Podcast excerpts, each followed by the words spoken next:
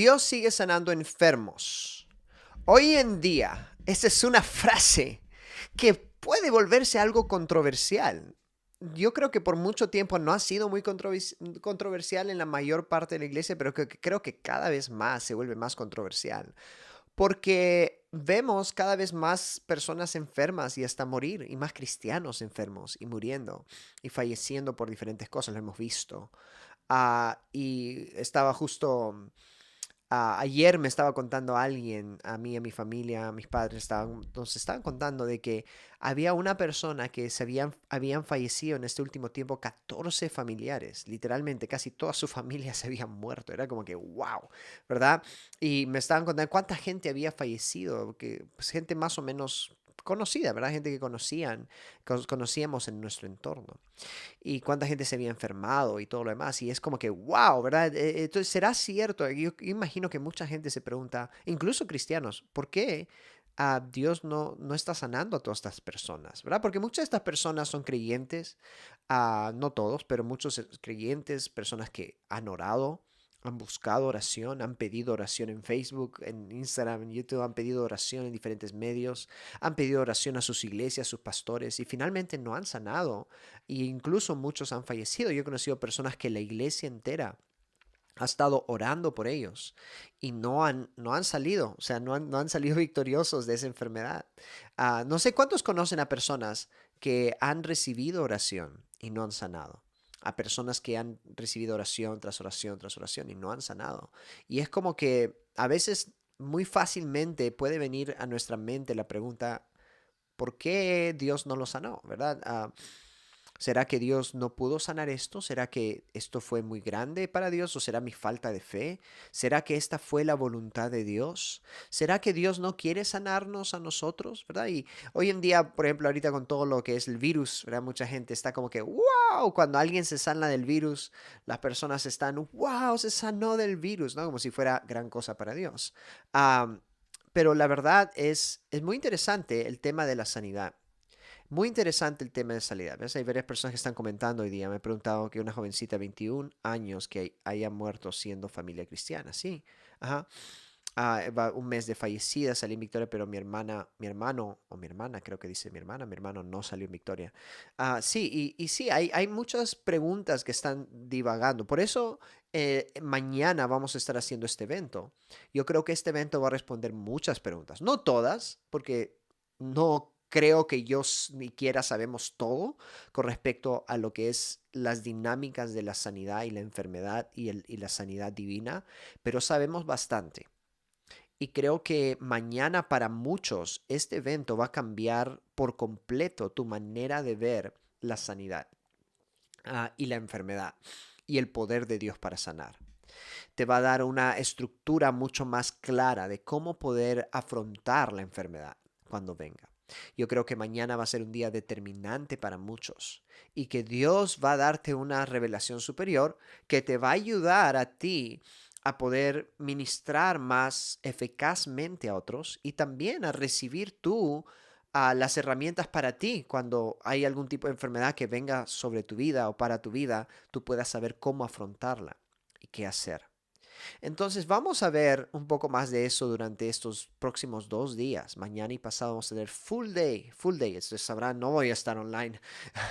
Voy a estar, vamos a estar todo el día enseñando, literalmente pasando tiempo con los alumnos, con todos los que se han inscrito y todos los que todavía pueden inscribirse, porque hoy día todavía hay tiempo para inscribirse, dependiendo de cuándo estás viendo este video. Pero ah, hoy día quiero hablarte acerca de este tema un poquito. Vamos a hablar de esto. Hay un versículo en 1 Corintios 2. 1 Corintios 2. Dice a 2.1, yo mismo, hermanos, cuando fui a anunciarles el testimonio de Dios, no lo hice con gran elocuencia, ni y, sabiduría. Me propuse más bien, a, estando entre ustedes, a no saber cosa alguna excepto a Jesucristo, de Jesucristo y de, de este crucificado. Versículo 3. Es más, me presenté ante ustedes con tanta debilidad que temblaba de miedo. Versículo 4. No les hablé ni les prediqué con palabras sabias y elocuentes. En otras versiones dice persuasivas, sino con demostración del poder de Dios, del poder del Espíritu, para que la fe de ustedes no dependiera de la, no dependiera de la sabiduría humana, sino del poder de Dios. Una de las cosas que Pablo aprendió, porque antes de eso, él fue a una iglesia y vemos, si vemos la historia cronológica de lo que pasó, él fue a un lugar a tratar de debatir teológicamente con las personas y con los fariseos y con la gente. Estaba debatiendo la Biblia y terminó mal, todo terminó mal, lo botaron de ahí, lo, creo que incluso lo apedrearon. O sea, fue una cosa que él terminó mal parado después de tratar de debatir teológicamente, bíblicamente con estas personas o con este grupo de personas. Creo que fue en Éfeso. Y luego, en el libro de los Corintios, él, decide volver a ese lugar, volver a esa ciudad, pero esta vez no vuelve con teología, con elocuencia, tratando de, de ser, ah, yo soy sabio, mira cuántos versículos conozco. Sino él dice, esta vez yo fui incluso con miedo, porque dice, hasta, hasta temblaba de miedo, con temor. Mi mano temblaba, decía, ah, dice, hasta tanta debilidad que temblaba de miedo, decía. Y, dice, más bien vine ustedes con solamente con algo simple, Jesucristo y el crucificado. Esa es mi única doctrina. Más allá de eso ya no entré, ya no quise entrar con más. Solo vine con Jesucristo y el crucificado. Eso es lo único con lo que vine. Pero sí vine con demostración de poder. ¿Qué significa eso? El poder de Dios manifestado por medio de sanidades, milagros y prodigios. En otras palabras, Él vino con un mensaje simple, pero vino con el poder de Dios para sanar al enfermo, para liberar al endemoniado, para echar fuera demonios, para hacer milagros, señales y prodigios. Y dijo, ¿por qué? Porque yo no quería que ustedes crean en mis palabras persuasivas. Yo no quería que su fe estuviera basada en palabras, en doctrinas, sino que esté basado en el poder de Dios. En que Dios tiene el poder para hacer lo que nadie más puede hacer. Desde el inicio del ministerio de Jesús, vemos a un Jesús que predicaba a un Dios poderoso. En el, eh, hace muchos años en latín se decía el Christos Victor, el Cristo el victorioso, y todos predicaban el Christos Victor, Cristo Victor. ¿Qué significa Cristo el victorioso?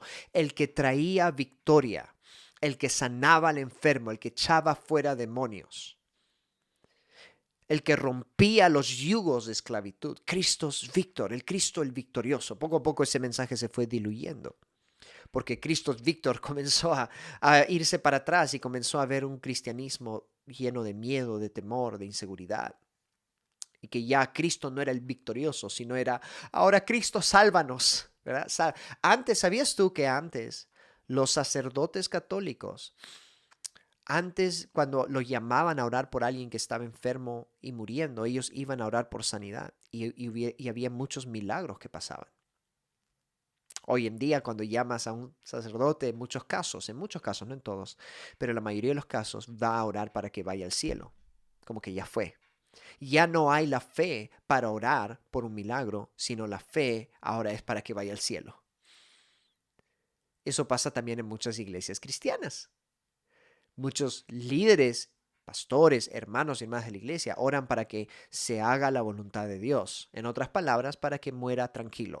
Es más, mucha gente ora cuando hay alguien en el lecho de, que ya lo han desahuciado, oran para que muera en paz, para que Dios se lo lleve apenas, ¿no? Y que no haya tanto sufrimiento.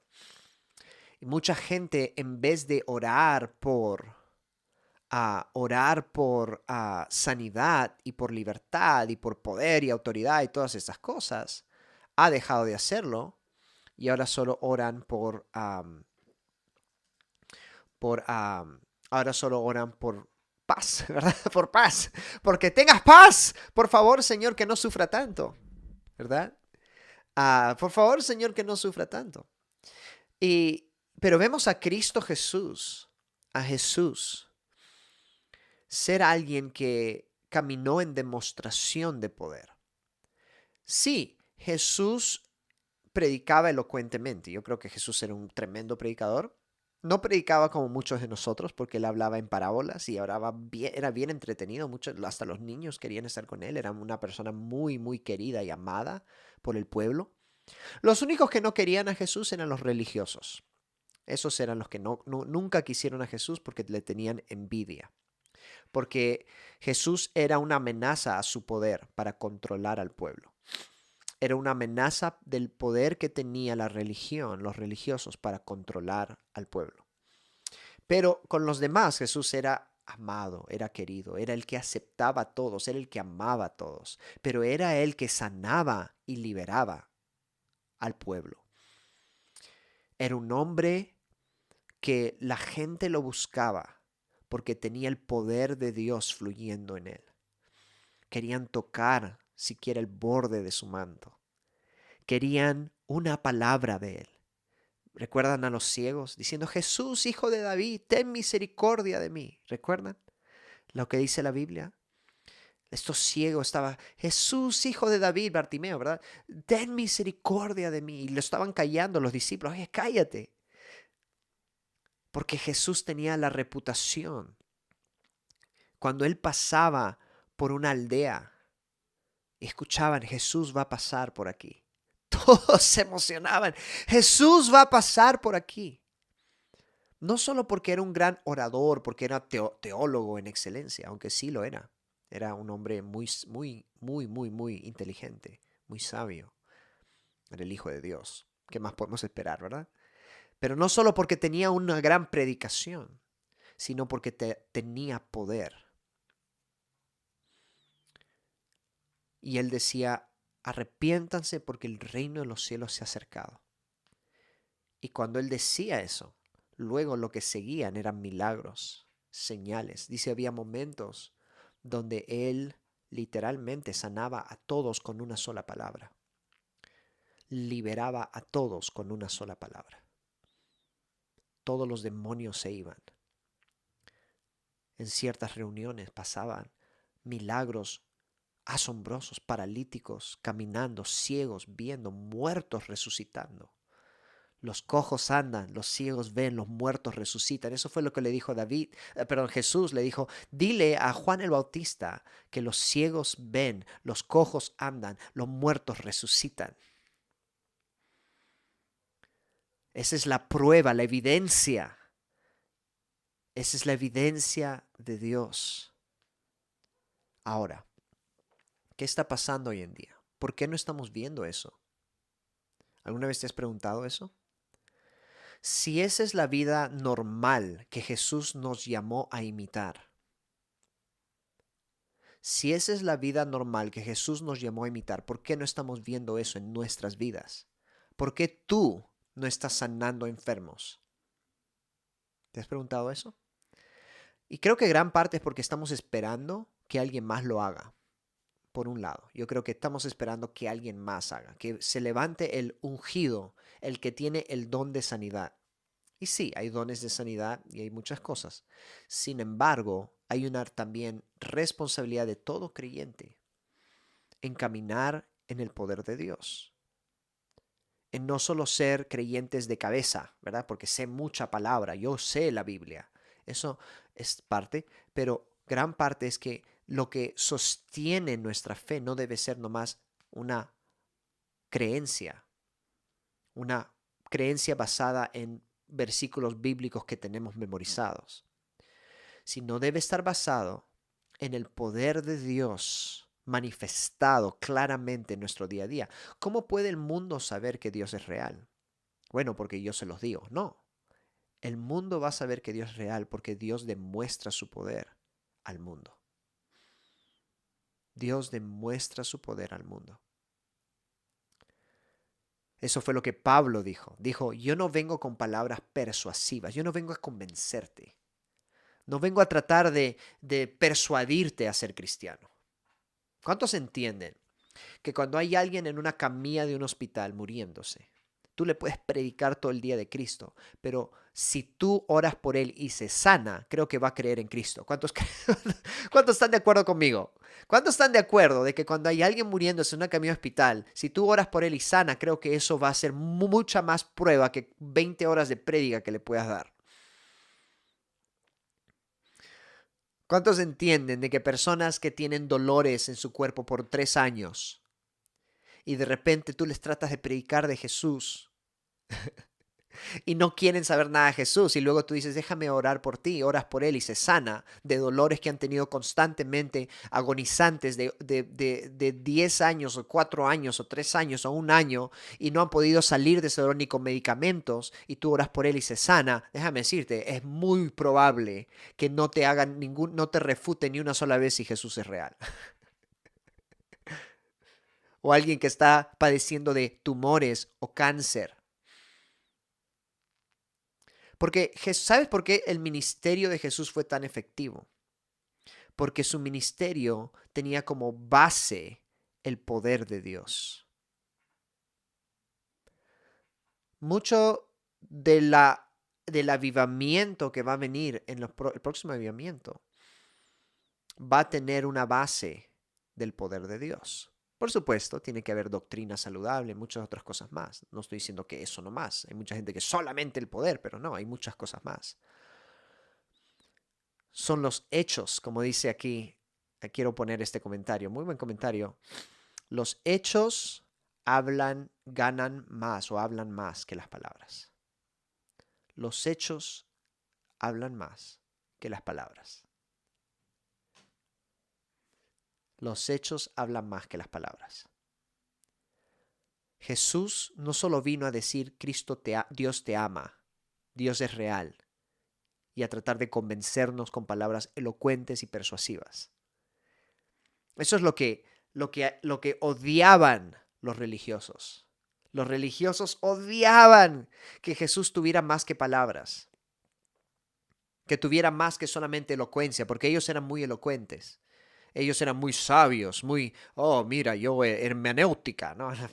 Las, palabras que escucho, ¿no? Palabras súper raras y extrañas. Ah, que, bueno, cada uno con lo suyo, no, no, estoy tratando de burlarme de nadie, no, no lo tomen mal, pero, uh, pero sí hay palabras que yo ni sé ni qué significan. Pero ah, y usamos, y, a veces está bien si lo usamos en un contexto correcto, pero cuando tratamos de aparentar espiritualidad por las palabras que usamos, por la elocuencia que tenemos, es otra cosa. Pero bueno, a veces usamos palabras raras y extrañas y nos sentimos más espirituales. Ellos eran muy elocuentes, pero Jesús era práctico, hablaba del sembrador, el agricultor, hablaba de, la tierra, del terreno que se vendía, de la mujer, y, y hablaba de todas estas parábolas que no eran o sea, no era como que una prédica de nivel, ¿verdad? Oh, wow, qué espiritual es Jesús. Veo que sus palabras son muy extrañas y raras y por eso deben ser más espirituales, ¿no? Él hablaba directo a los agricultores, directo a los sembradores, directo a las mujeres viudas, a los pobres. No era, no era tan elocuente como muchos. Y ellos eh, ardían, ardían de envidia porque no solo que no era elocuente, sino que Dios respaldaba con poder lo que él hacía. Y luego personas eran sanas, milagros sucedían. Vemos que cuando él sana al paralítico, tenía 38 años de enfermo este paralítico, y lo sana. Y lo primero que hacen los fariseos, en vez de decir, wow, qué tremenda sanidad, dicen, ah, él te sanó en un sábado. Él no, debería haberte sanado en sábado. Nadie tiene que estar trabajando los sábados full religiosos, o sea, eran puros milagros y ellos lo único que les interesaba era que se cumpliera una ley. ¿Verdad? Era que se... Ah, ah, les voy a mostrar, les voy a mostrar en un ratito un post que hice y que he estado promoviendo en Facebook, donde gente es un post de una oración, no sé cuántos lo han visto, es un post de una oración que hice eh, hace 3, 4 días hice un, live y oramos al final por sanidad y mucha gente se sanó. Y dije, bueno, voy a cortar esta, esta oración y voy a postearla. Y, y la posteé y cuando la posteé personas comenzaron a recibir sanidad. Y dije, ah, voy a pagarle a Facebook para que pueda promover este post y más gente pueda recibir sanidad. Y comencé a pagarle a Facebook para que me promueva ese post. Y más gente comenzó a recibir sanidad y literalmente todos los días he estado recibiendo personas comentando sanidades tras sanidades y ahorita les voy a enseñar en un rato. Pero, pero algo que, que es muy interesante es que aún otros que estaban viendo el video y ven todos los milagros, había gente que decía, tienes que arrodillarte, no puedes estar orando así. O me decían en los comentarios del post de la oración que había muchos, hay muchos milagros, hay, hay, creo que hay cientos de milagros que están sucediendo y siguen sucediendo porque sigo, he, estado siguiendo promoviendo el, el post por Facebook. Y, y, personas decían, había alguien que dijo, ah, ¿cómo vas a orar sin arrodillarte? O sea, porque no me arrodillé, no debería de Dios usarme. y luego alguien dijo, deberías de... Uh, bueno, hay varias gente que me comenta de mi cabello, dice, ah, tu cabello, que... Hay alguien que me dijo esto, tienes que tener un peinado de hombre, ¿verdad? Que no sé si es machista, pero era una mujer, una mujer machista, qué interesante. Hay mujeres machistas, ¿sabían eso? Uh, luego alguien me comentó de que yo no puedo hablar así. Yo no puedo orar con los ojos abiertos, tengo que orar con los ojos cerrados, si no Dios no me escucha.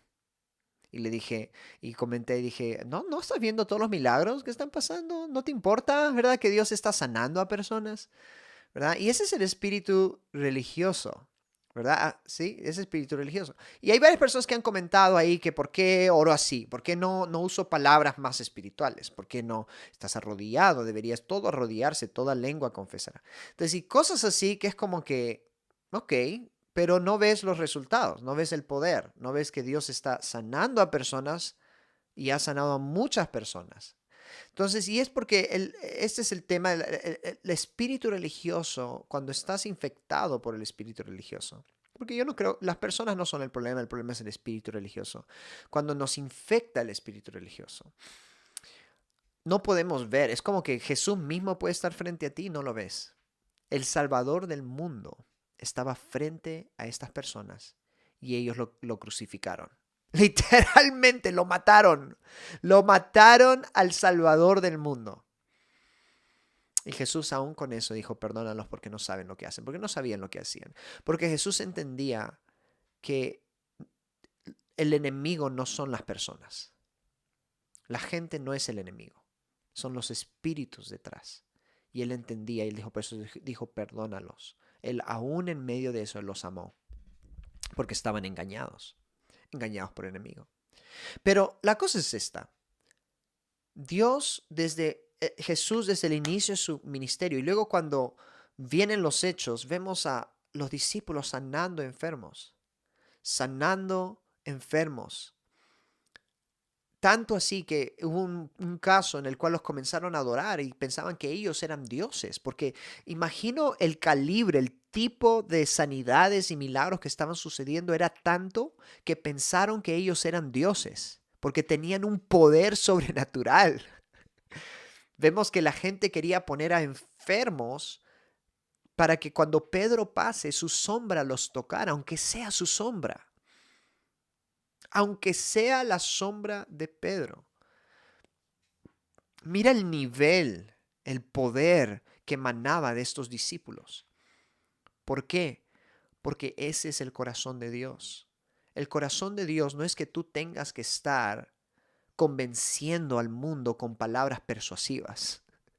Que tengas que estar tratando de convencer a tu mamá, a tu papá, a tu esposo, a tus hijos, que trates de convencer a tu jefe, a tus compañeros de trabajo, que Dios es, existe, que Dios es bueno. Te quiero convencer, te voy a dar versículos, te voy a dar palabras. Está bien, si puedes hacer eso, en, en ciertos casos eso ayuda. Y está bien, en ciertos casos eso ayuda, convencer a alguien y, y, justificar la fe. En ciertos casos eso ayuda. Pero hay un atajo hay, una, hay algo que Dios nos dio para poder ir más allá de lo que la mente puede concebir. Y eso se llama sanidades, milagros y prodigios. ¿Sabes por qué el enemigo ha tratado de apagar el movimiento de sanidad? ¿Sabes por qué el enemigo ha tratado de apagar y matar el movimiento de milagros, señales y prodigios y lo ha tratado de manchar? Lo ha tratado de manchar. ¿Sabes por qué mucha gente está en contra de sanidades y milagros?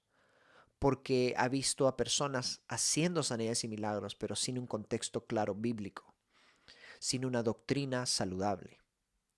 Mucha gente se ha ido al lado del espiritualismo y ha entrado en satanismo, y ha entrado en nueva era, y ha entrado en religiones falsas y ha entrado en herejías incluso.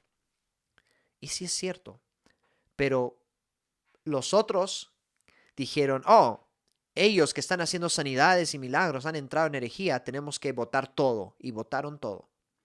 Y ahora dicen, no sanidades, no milagros, no señales, no más doctrina. Lo cual no está bien, porque no todo puede ser doctrina. Tiene que haber doctrina balanceada, pero tiene que haber poder balanceado.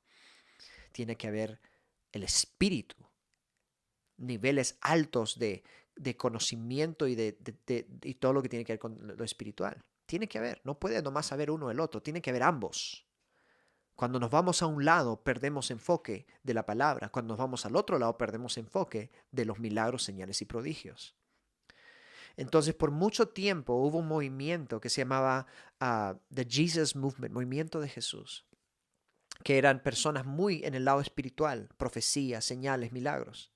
Pero ellos perdieron de alguna forma eso en los 70 o antes de eso, perdieron el enfoque en la palabra. Entonces se levantó otro grupo en contra del grupo de, estos Jesus Movement para poder controlar lo que se estaba saliendo de control, porque en ese movimiento se estaba saliendo de control.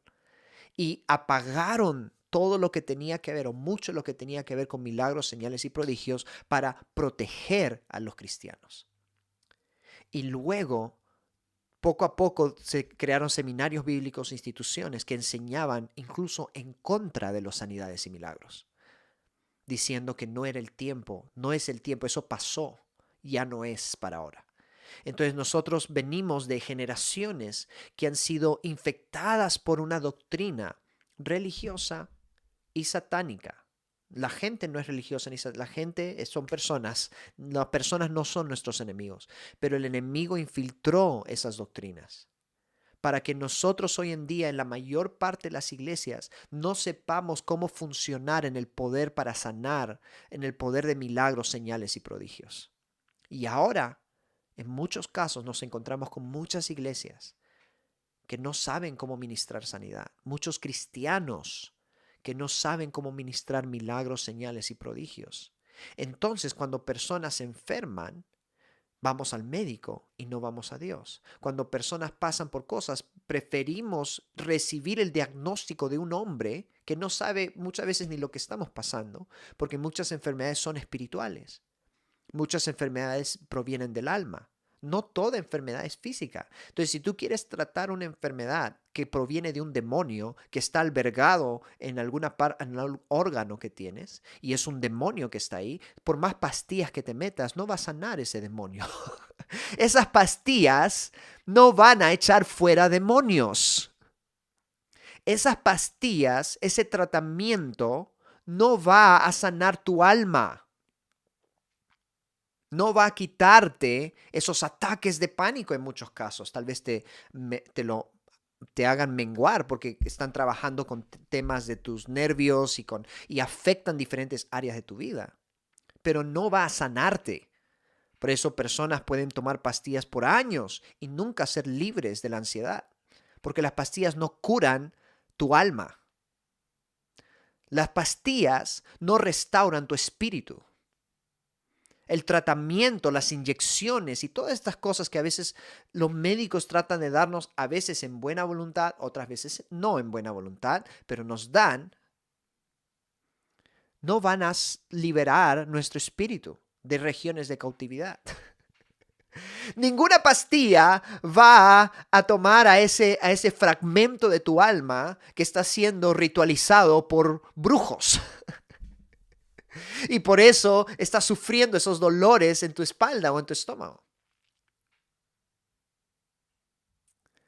¿Cuántos entienden lo que estamos hablando hoy? ¿Cuántos entienden que la medicina no es la solución total para tus problemas, para problemas de enfermedad? ¿Cuántos entienden que Jesús sabe lo que pasamos y Él sabe cuál es la respuesta? Por eso cuando mañana vamos a aprender varias llaves para obtener sanidad, pero la llave más poderosa es la que el Señor te diga que uses, pero es importante que sepas. Por eso doctrina tiene que ir acompañado de poder. No puede haber solo vamos a orar todo el día. Mucha gente, ah, estoy enfermo, ah, vamos a orar, ora, ayuna y, y, oramos, ayunamos y nada pasa porque no tienes doctrina. Mucha gente estaba comentando, yo oré por mucho tiempo por mi familia y, y falleció. Es que doctrina, falta de conocimiento. ¿Sabes por qué el pueblo perece? No por falta de oración, porque tú puedes orar y orar mal. ¿Sabías eso? ¿Sabías que hay mucha gente que ora mal y por eso personas no sanan? ¿Sabías tú de que hay personas que han pedido oración a muchos líderes, pastores, hermanos, hermanas y no han sido sanos?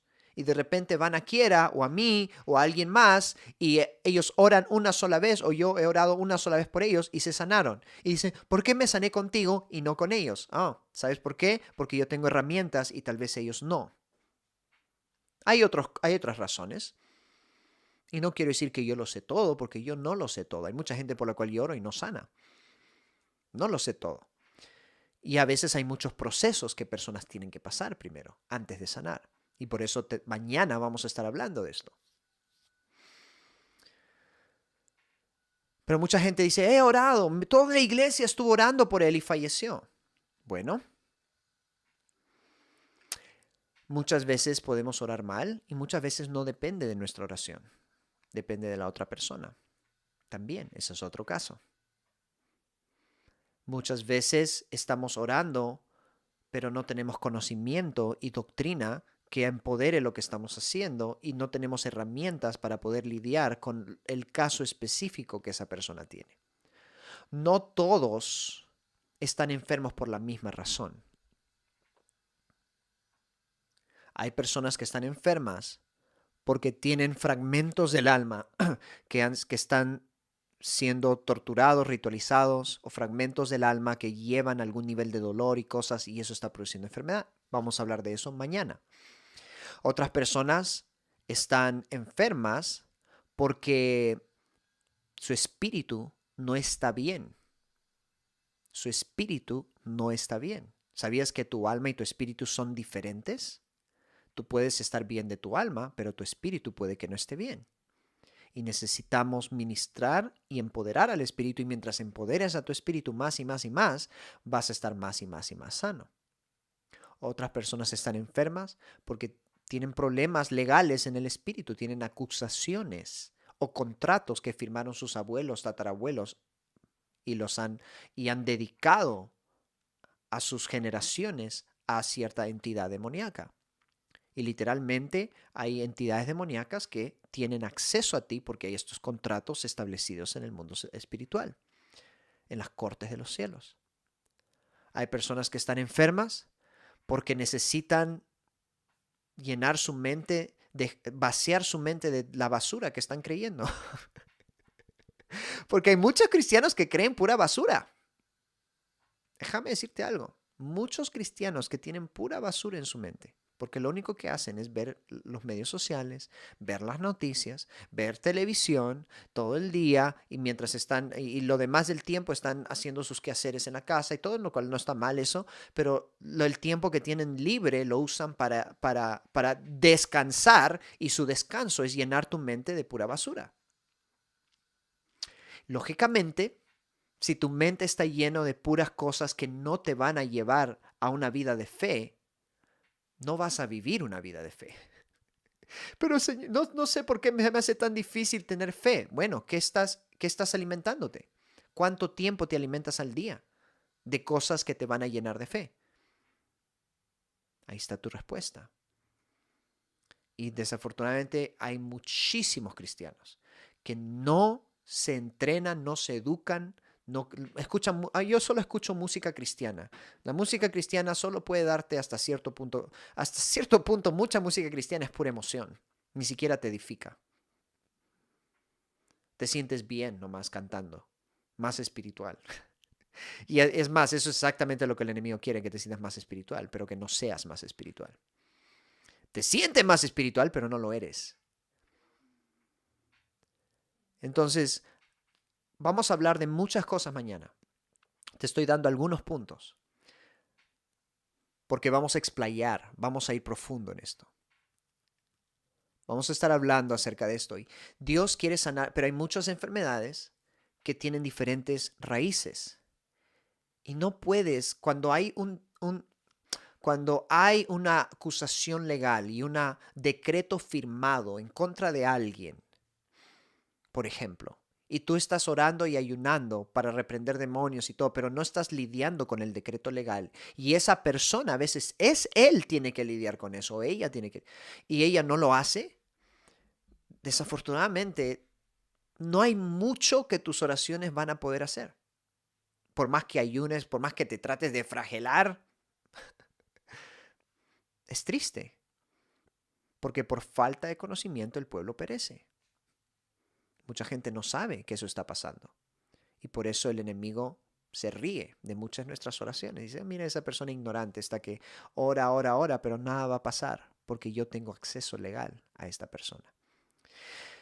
Si es que hay alguien que tiene fragmentos del alma donde hay falta de perdón, por ejemplo, y el enemigo por causa de esa falta de perdón hay un acceso fuerte y grande para poder traer dolor a la vida de alguien y tú estás orando porque ah, reprendiendo demonios, tú puedes reprender todo el demonio, el espíritu de dolor que se vaya, tú puedes reprender todo el día el espíritu de dolor, ningún espíritu de dolor se va a ir, porque el problema no es el espíritu de dolor. El problema es que esa persona no quiere perdonar. O hay por lo menos fragmentos de su corazón que no quieren dejar ir el dolor que han sufrido por el abuso de tal vez su papá o un violador o, un ex. Entonces esa persona tiene que ir en un proceso de sanidad primero para poder sanar esa área y luego recibir sanidad física. Porque el cuerpo, alma y espíritu están interconectados. Y vamos a hablar más de eso mañana. Pero hoy día quiero darte esto. ¿Por qué? Porque creo de que tenemos que entender que Dios sigue sanando enfermos y va a seguir haciéndolo.